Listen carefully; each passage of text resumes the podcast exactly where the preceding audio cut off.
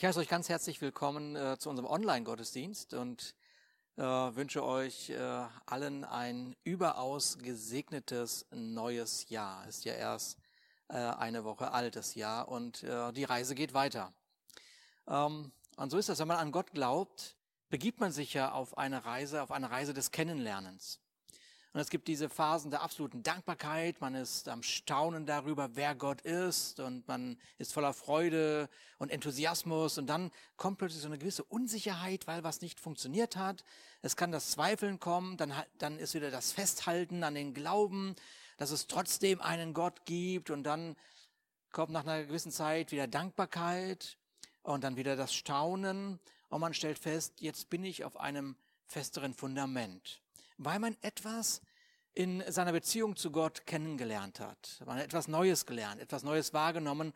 Und während die ersten Jahre im Glauben an Gott geprägt sein können von Emotionalität auch, ja, kommt der Moment, ich möchte ihn mal damit vergleichen, dass man sich an einer Schulter anlehnt.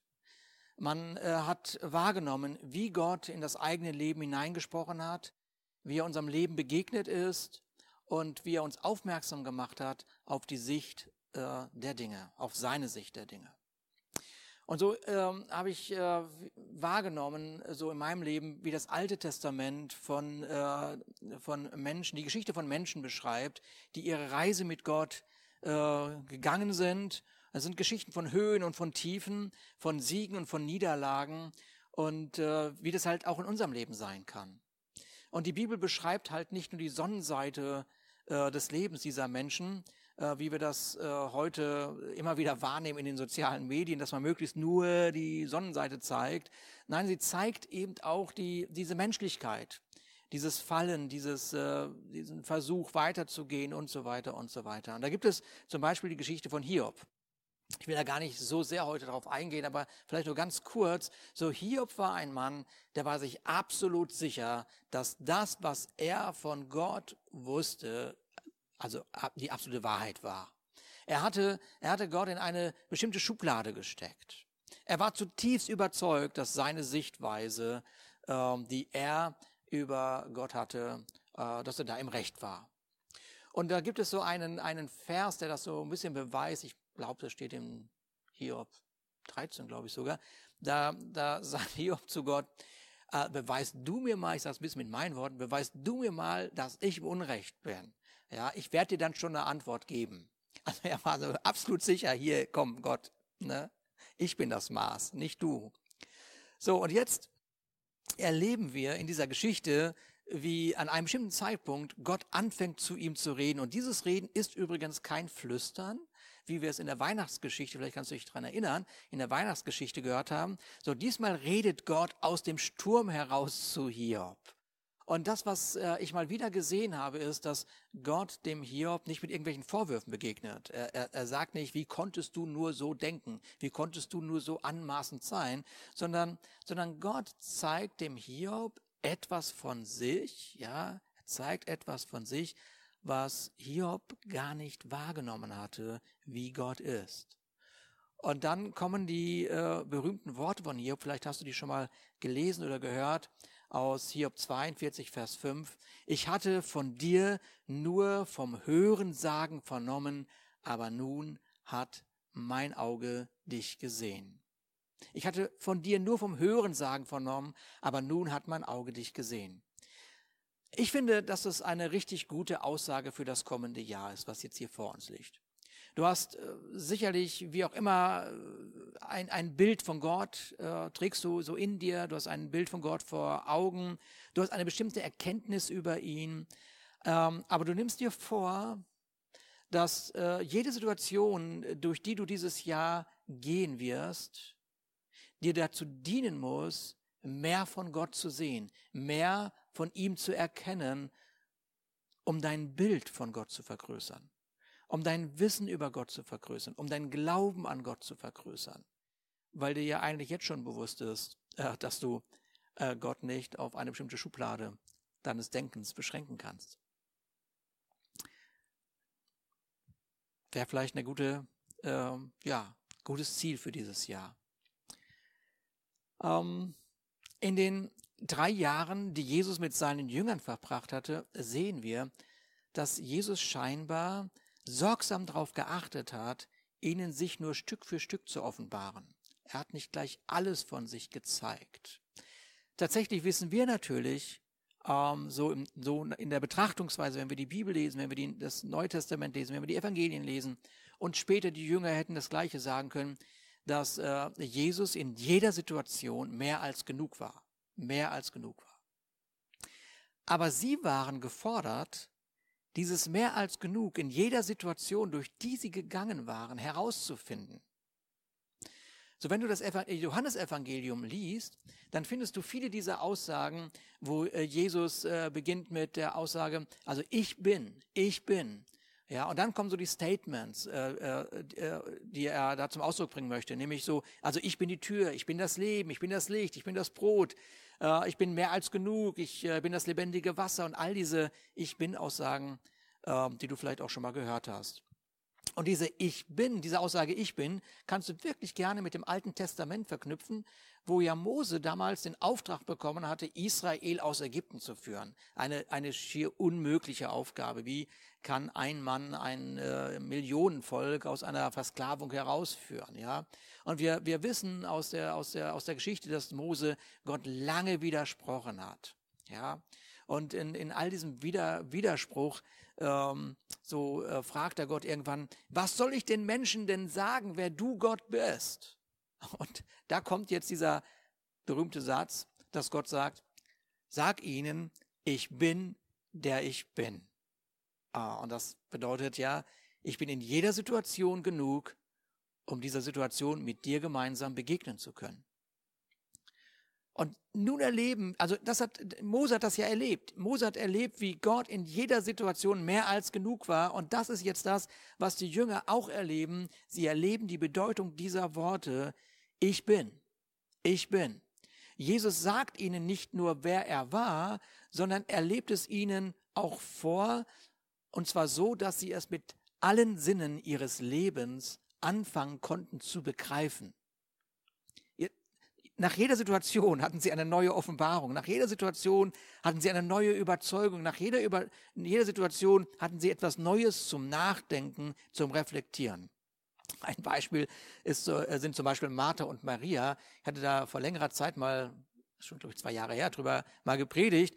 Da war ja Lazarus war ja äh, gestorben, das war ja ihr Bruder. Und Jesus kam aus ihrer Sicht ja viel zu spät. Und das kennen wir wahrscheinlich. Dass wir sagen, Gott, also wenn du helfen möchtest, dann möglichst jetzt. Nicht erst irgendwann, sondern jetzt. Und jetzt steht endlich Jesus vor Martha und sie äh, begegnet ihm auch so ein Stück weit mit diesen Vorwürfen. Ja, wenn du hier gewesen wärst, dann wäre das alles nicht passiert, dann würde Lazarus, unser Bruder, den du ja liebst, noch leben.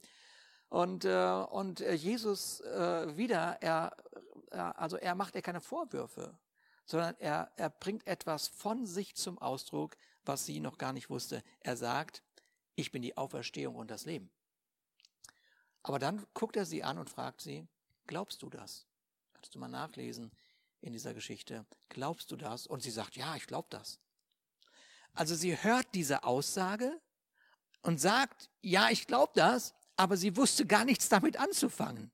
Sie brachte die Bedeutung dieser, dieser, dieser Aussage gar nicht in ihren Alltag. Sie wusste nicht, okay, ich, also wie soll ich diese, diese Aussage, ich bin die Auferstehung, das Leben jetzt in diesem Tal, in dem ich bin, irgendwie anwenden?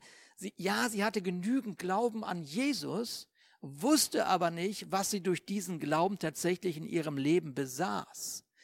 Sie, sie wusste nicht, wie, die, wie diese Glaubensaussage zu einer Glaubensüberzeugung werden konnte. Sie wusste nicht, wie sie das anwenden konnte in Bezug auf ihr Problem, was sie da gerade hatte. Und ich kann mir vorstellen, dass wir das auch kennen. Du meinst, dass du eine Überzeugung über Gott hast, aber die Anwendung ist dir gar nicht klar. Und vielleicht bist du sogar manchmal froh, dass du deine Glaubensüberzeugungen gar nicht demonstrieren musst. Ähm, nehmen wir doch mal das Beispiel Sicherheit. Sicherheit ist ja zurzeit ein Riesenthema, war letztes Jahr ein Thema, wird jetzt uns auch eine ganze Zeit begleiten.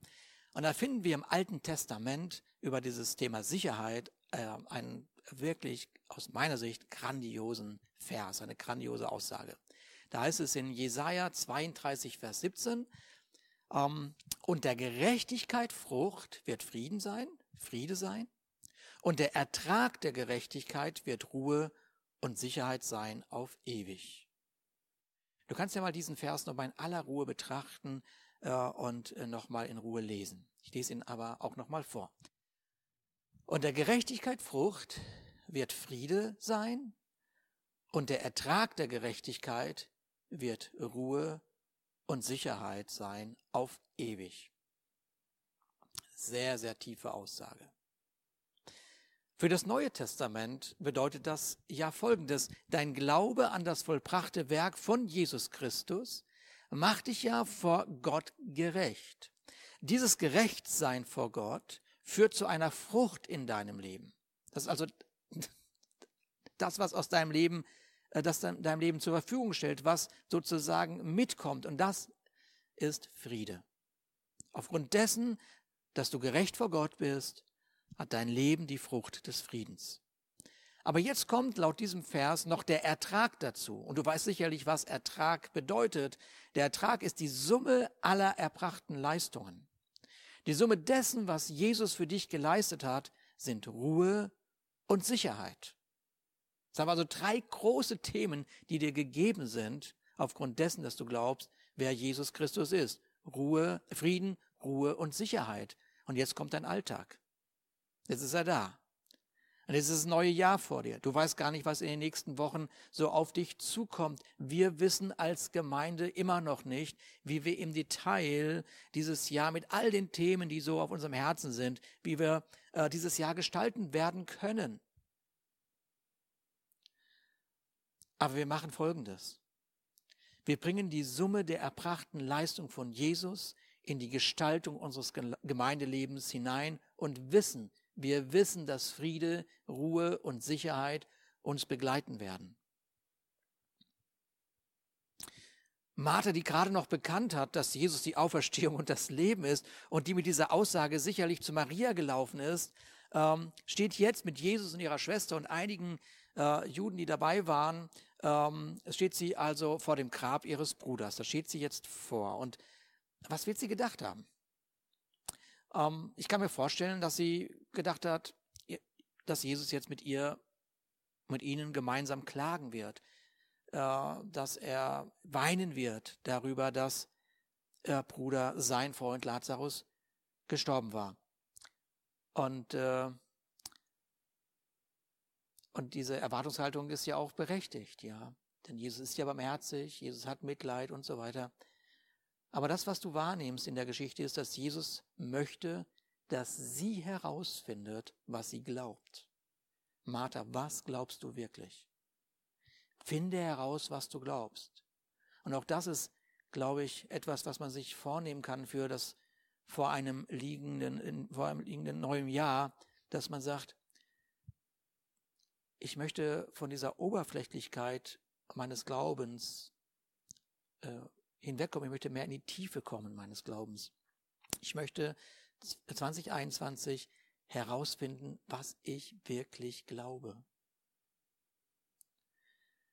Jesus möchte, dass sie herausfindet, was ihre Glaubensaussage, die sie ja gerade getroffen hat, ich bin die Auferstehung des Lebens, für ihr Leben tatsächlich bedeutet. Jesus war sich sicher, dass er mehr als genug war in der Situation.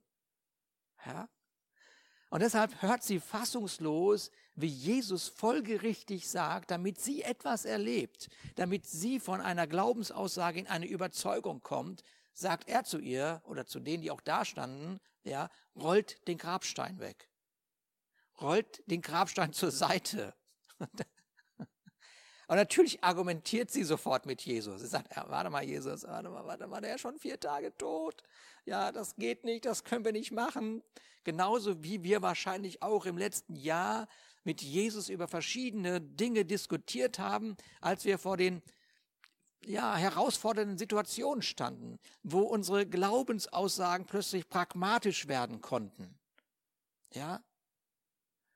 Und dann fängt man so zu argumentieren, Jesus, ja, vielleicht kannst du vielleicht irgendwas machen und so.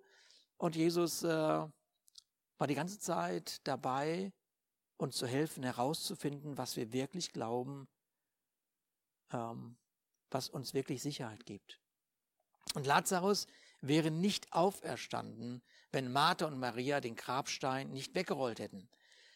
Martha und Maria wären über eine ausgesprochene Glaubensaussage nicht in eine Glaubensüberzeugung gekommen.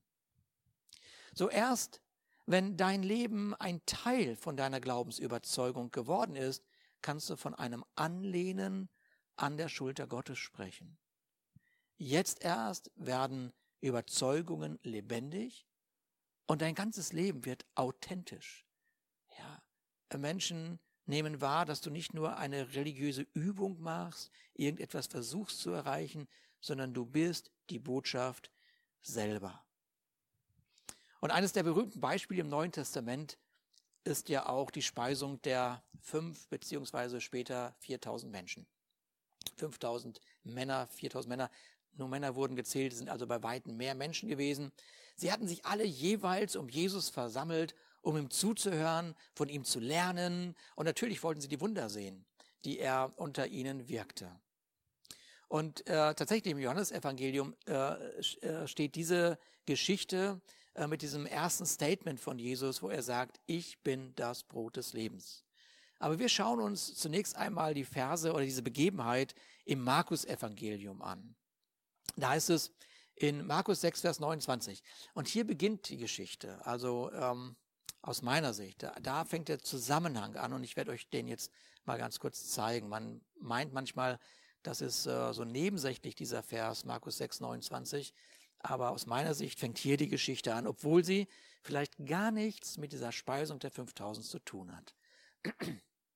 Da heißt es in Markus 6, 29 also, und da das seine Jünger hörten, und das sind jetzt die Jünger von Johannes dem Täufer, das sind also nicht die Jünger von Jesus, als ähm, das seine Jünger hörten, kamen sie, nahmen seinen Leichnam und legten ihn in ein Grab. Okay, was ist passiert? Johannes der Täufer war gerade getötet worden und wurde jetzt von seinen Jüngern beerdigt. Es ist der Johannes, der den Weg für Jesus vorbereitet hat. Es ist der Johannes, der eigentlich nicht geboren werden konnte, weil seine Eltern viel zu alt waren. Es war der Johannes, der den Namen Johannes bekam und nicht den Namen seines Vaters Zacharias, weil Gott wusste, was in ihm war und was seine Bestimmung sein würde. Es ist übrigens der Johannes, Johannes der Täufer, der als erster tatsächlich wusste, wer Jesus wirklich war. Und deshalb zu folgender Schlussfolgerung über Jesus kommt, das lesen wir in Johannes 3, Vers 30, er muss größer werden und ich immer geringer. Und diese Aussage hat übrigens gar nichts mit einem Identitätsverlust zu tun, sondern damit, dass die Möglichkeiten von Jesus in deinem Leben zunehmen dürfen und deine Anstrengungen, sie aus eigener Kraft zu erreichen, gerne abnehmen dürfen. Also Jesus soll viel mehr in dem, wer er ist, durch dein Leben zum Ausdruck kommen dürfen. Die Jünger wussten nicht, wer Jesus war. Johannes der Täufer wusste es.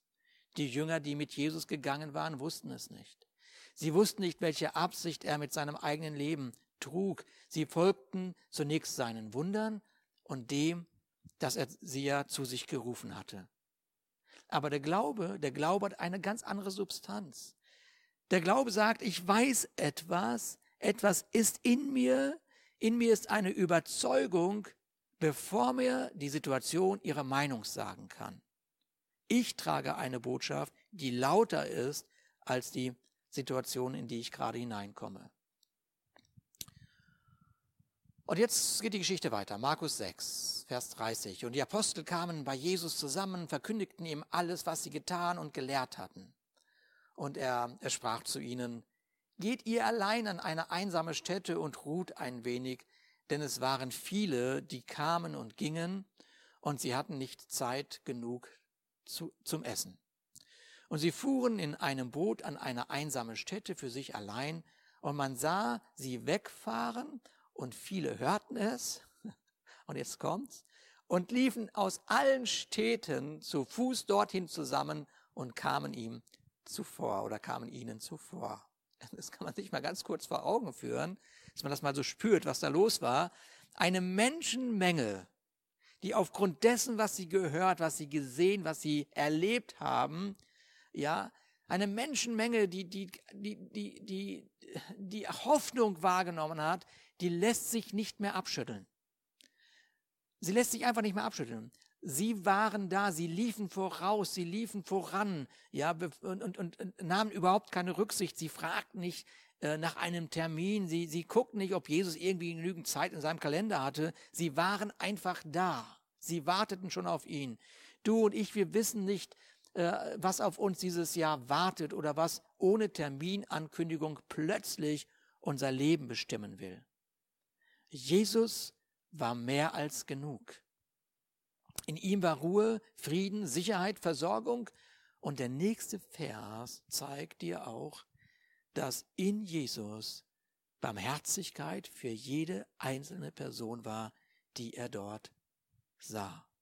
Und die Jahreslosung, die lautet übrigens dieses Jahr aus Lukas 6, 36, dass Jesus Christus spricht, seid barmherzig, wie auch euer Vater barmherzig ist. Das ist auch so eine Glaubensaussage, die dich auffordert, zu einer gelebten Überzeugung in deinem Leben zu werden. Überleg doch mal, wie sich dieses Jahr die Barmherzigkeit des Vaters zeigen kann in deinen Worten, in deinen Reden, in deinem Miteinander, so dass deine Glaubensüberzeugung tatsächlich lebendig und authentisch wird. Es heißt hier in Markus 6,34, und Jesus stieg aus, sah die große Menge und sie jammerte ihn, denn sie waren wie Schafe, die keinen Hirten haben, und er fing eine lange Predigt an. Und während unser Fokus vielleicht schon auf diese 5000 Menschen, Männer gerichtet ist, ist der Fokus von Jesus auf jeden Einzelnen gerichtet. Denn er weiß etwas, was die Jünger noch nicht wissen. Und ich, manchmal glaube ich, ist das so ein bisschen auch so der, der Humor von Gott. Ja, er weiß das. Er ist die Fülle und er sieht die Möglichkeit. Und er freut sich einfach darauf, dass gleich etwas passieren wird, was uns zum Staunen bringt, wo wir hinterher sagen können, wow, ich war dabei, ich war Teil dessen. Aber sie wussten das jetzt hier noch nicht.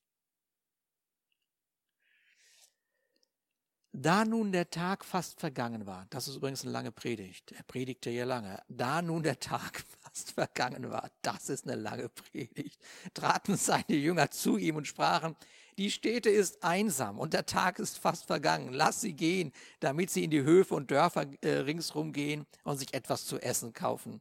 Er aber antwortete und sprach zu ihnen, diese berühmten Sätze, gebt ihr ihnen zu essen. Und sie sprachen, was? Sollen wir hingehen und für 200 Silbergroschen Brot kaufen und ihnen zu essen geben? Er aber sprach zu ihnen, wie viel Brot habt ihr? Geht hin und seht nach. Und als sie es erkundet hatten, sprachen sie fünf Brote und zwei Fische. Lass uns mal kurz wahrnehmen, dass die Jünger, äh, dass die Jünger äh, sehr wahrscheinlich ähnlich wie Martha und Maria fassungslos waren. Ja, also hebt den Stein zur Seite äh, gebt ihr diesen 5000 Menschen zu essen. Ja, es ist, das kann man ja nicht begreifen. Das ist ja viel zu groß. Das ist außerhalb unserer, unserer Möglichkeiten. Und so erwidern sie, sie, sie erwidern also, pass mal auf, Jesus, für die Versorgung dieser ganzen Menschen, da brauchen wir mindestens ein, sagen wir mal, ein halbes Jahresgehalt.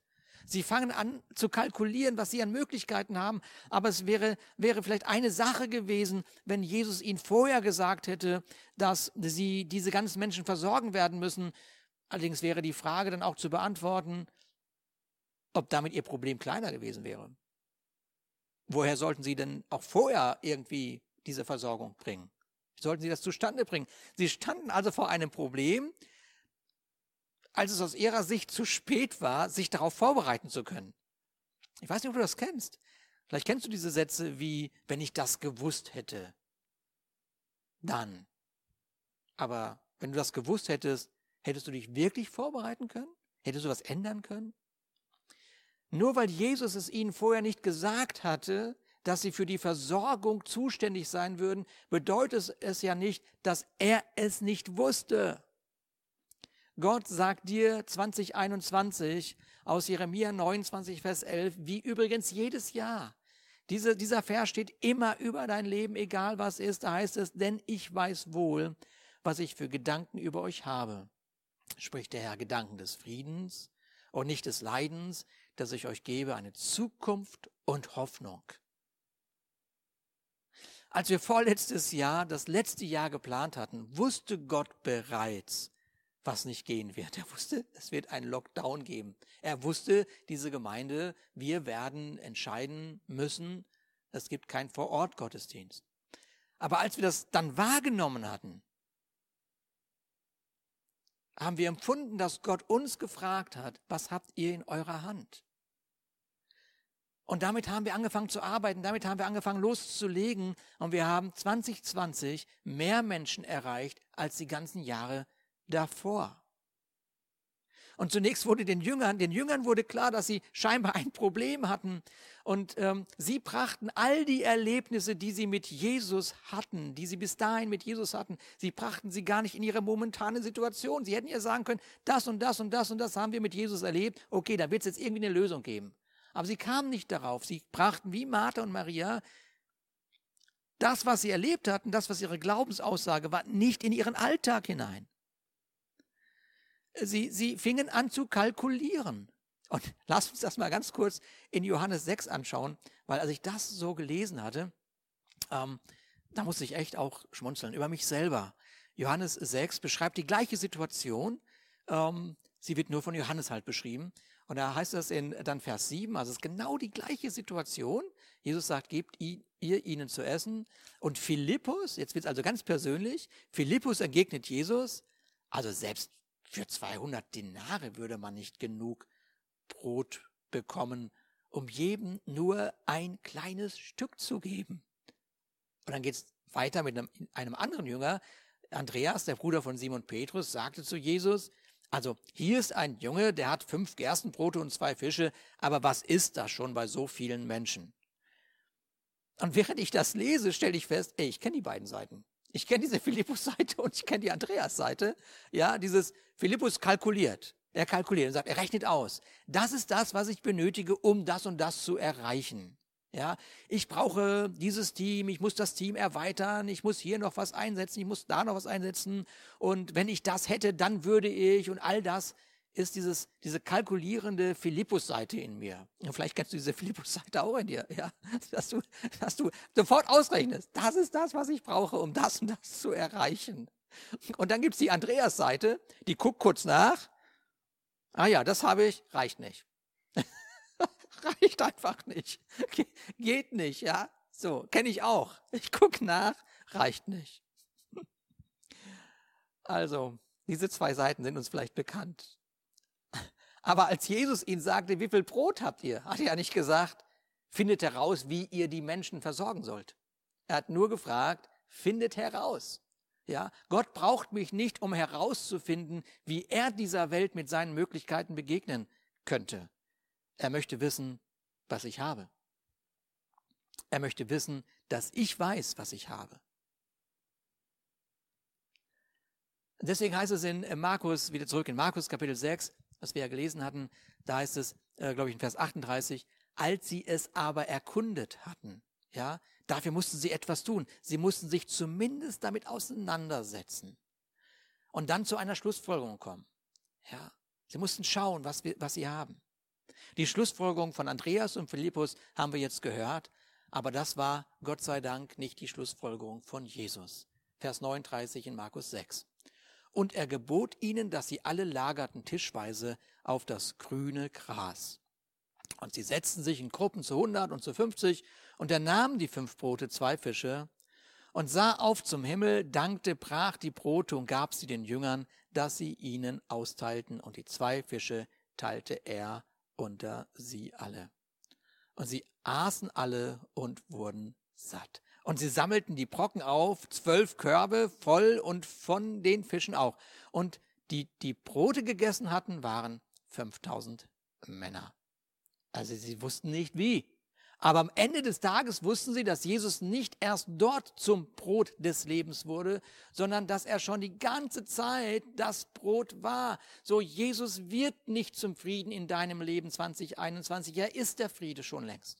Jesus wird nicht zur Ruhe 2021. Er ist die Ruhe schon längst. Jesus wird nicht deine Sicherheit in 2021. Er ist deine Sicherheit schon längst, wenn du dein Leben Jesus Christus anvertraut hast und wenn du diesen Frieden und diese Ruhe und die Sicherheit noch nicht hast dann wäre das ein guter Moment, Jesus Christus dein Leben anzuvertrauen. Du musst nicht gerecht werden, du bist bereits durch deinen Glauben an Jesus Christus gerecht. Du musst keinen Grund zur Freude finden. Du hast den Grund der Freude schon längst. Und hier ein ganz kleines Bonbon nebenbei. Warum berichtet Markus in Vers 39, dass sie sich auf das grüne Gras setzen sollten? Kannst du sagen, okay, komm, jetzt übertreibst du mal. Ja, ist doch völlig egal. Es ist halt eine Beschreibung der Geschichte irgendwie. Nein, ist es nicht, denn äh, wenn Jesus da ist, ist immer mehr als genug vorhanden. Oder es soll dich erinnern an Psalm 23, wo es heißt, der Herr ist mein Hirte, mir wird nichts mangeln, er weidet mich auf einer grünen Aue. Manchmal entdeckt man in diesen Geschichten des Neuen Testaments gewaltige Aussagen, die wir schon längst aus dem Neuen Alten Testament auch kennen. Also kannst du das Jahr 2020, du guckst zurück in das Jahr 2020 als ein Jahr des Verlustes sehen, als etwas, wo dir was auch immer, wie auch immer geraubt wurde. Oder aber du gehst noch einmal mit Gott durch das Jahr hindurch und überlegst dir, was dir in den Herausforderungen, vor denen du gestanden hast, vor denen du, durch die du gegangen bist, was dir durch Jesus tatsächlich, was durch Jesus tatsächlich vorhanden war, was du aber gar nicht wahrgenommen hast oder gar nicht eingesetzt hast oder wo du gar nicht überzeugt war, warst, dass das Jesus tatsächlich ist für dich. Und ich bin ganz doll davon überzeugt, ich bin ganz sicher davon überzeugt, dass du zu einer anderen Schlussfolgerung für das, über das letzte Jahr kommen wirst. Und vielleicht auch zu der Schlussfolgerung, die die Jünger äh, eventuell gezogen haben aus dieser einzigartigen Geschichte. Und die eine Schlussfolgerung kann folgendes, folgende heißen. Wir wissen jetzt wirklich, dass Jesus mehr als genug ist in jeder Situation. Und die zweite Schlussfolgerung kann vielleicht lauten, dass Sie sagen, ja, jetzt wissen wir wirklich, was uns anvertraut worden ist. Das wissen wir jetzt wirklich, das kann uns jetzt keiner mehr nehmen. Wir haben da was erlebt. Und die dritte Schlussfolgerung kann sein, dass Sie gesagt haben, gut, aber gut, es war gut, dass wir es, was wir uns anvertraut wurde, dass wir das in die Hände von Jesus gegeben haben denn so konnten mehr Menschen versorgt und von der Güte Gottes versorgt werden, als wenn wir versucht hätten, aus diesen zwei Broten, äh, äh, äh, ja, fünf Brote, zwei Fische, wenn wir da kleine Stückchen gemacht hätten aus eigener Kraft und versucht hätten, jedem Krümel zu geben. Gut, dass wir das Jesus zurück in die Hand gegeben haben, sodass das ganze Wunder durch Jesus geschehen konnte. Und deshalb kann ich mir vorstellen, dass Petrus sich nochmal meldet und sagt, warte mal, ich muss hier das letzte Wort haben. Ja, dass er vielleicht sagt, aber vergesst nicht, dass Jesus uns gebraucht hat, um seine Güte, Barmherzigkeit und Großzügigkeit auszuteilen. Wir haben es Jesus gegeben, aber er hat es uns zurückgegeben und wir haben es verteilt. Und deswegen könnten wir hier sagen, danke, dass es dich gibt. Danke, dass du dabei bist. Danke, dass du dein Leben Jesus Christus anvertraut hast, dass du deine Möglichkeiten siehst und dass du mit Jesus gemeinsam in diesem Jahr, was vor dir liegt, diese Großzügigkeit und die Barmherzigkeit und die Güte Gottes austeilst. Aber vielleicht, und das ist mein letzter Gedanke, hat sich vielleicht Johannes gemeldet und gesagt, nee, warte mal, Petrus, du hast immer das letzte Wort, aber diesmal muss ich was sagen. Hat vielleicht gesagt, hm,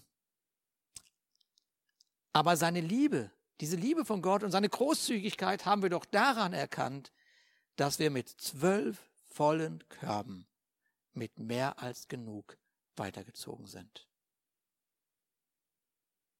Und ich glaube, das sind richtig gute Schlussfolgerungen, die wir gerade gesehen und wahrgenommen haben, die wir vielleicht auch aus dem Jahr 2020 mitnehmen dürfen, die wir, wenn wir über Jesus nachdenken und über unser Leben mit Jesus, unser Glauben mit Jesus, dass wir auch zu diesen Schlussfolgerungen kommen und voller Staunen über 2021 sagen werden, was für ein Gott, was für ein Gott, mehr als genug. Amen. Lass mich nochmal für uns beten. Vater, ich danke dir in den Namen Jesus, dass du, äh, dass es dein Anliegen ist, dass wir ähm, von den Glaubenaussagen in unserem Leben zu Überzeugungen kommen, dass wir etwas ganz Grandioses feststellen, was du in unserem Leben hineingelegt hast, was du uns gegeben hast, was du uns anvertraut hast. Und dass wir nicht aus eigener Kraft in 2021 versuchen, all diesen Aufgaben, die wir vor uns sehen, zu begegnen, sondern dass wir mit dem, was wir haben, zu dir kommen, um dann gemeinsam mit dir all das durchzuführen, aufzubauen, weiterzumachen, von dem wir wissen und überzeugt sind, dass du uns dazu einen Auftrag gegeben hast. Und ich danke dir, Vater, dass wir wahrnehmen werden, dass wir in das nächste Jahr mit zwölf vollen Körben gehen werden. Mit zwölf, zwölf vollen Körben, weil du mehr als genug bist. Danke, dass dein Segen sichtbar und wahrnehmbar wird. Amen. Ich wünsche euch einen gewaltig gesegneten Sonntag und nochmal ein richtig gutes neues Jahr.